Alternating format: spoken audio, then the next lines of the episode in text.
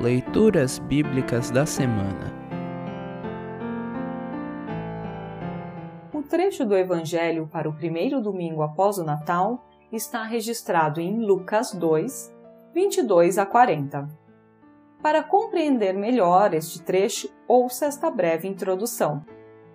40 dias após seu nascimento, Maria e José levam Jesus ao templo para o ritual da purificação e dedicação, cumprindo assim o que está prescrito em Êxodo 13, 2 e 12. No templo, os anciãos Simeão e Ana reconhecem em Jesus o Messias, o Salvador prometido por Deus. Ouça agora Lucas 2, 22 a 40. Lucas 2, 22 a 40.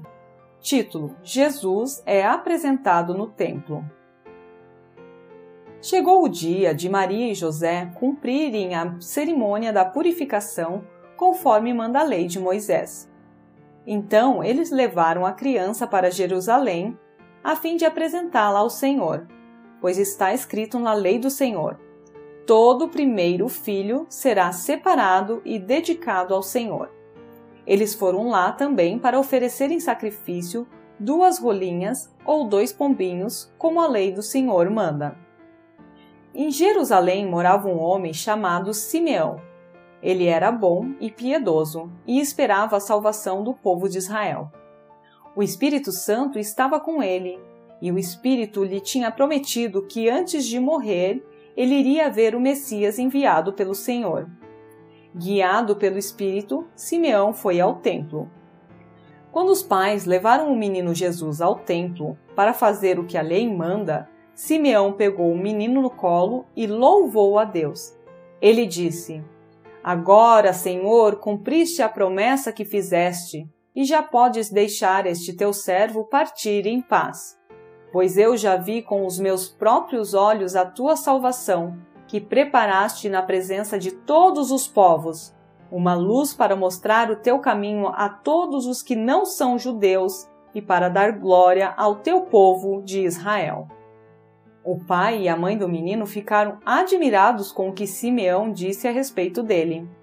Simeão os abençoou e disse a Maria, a mãe de Jesus: Este menino foi escolhido por Deus tanto para a destruição como para a salvação de muita gente em Israel.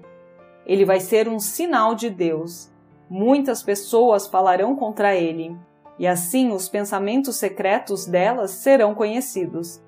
E a tristeza, como uma espada afiada, cortará o seu coração, Maria. Havia ali também uma profetisa chamada Ana, que era viúva e muito idosa.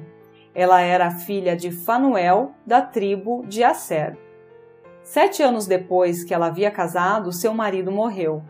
Agora ela estava com 84 anos de idade. Nunca saía do pátio do templo e adorava a Deus dia e noite, jejuando e fazendo orações.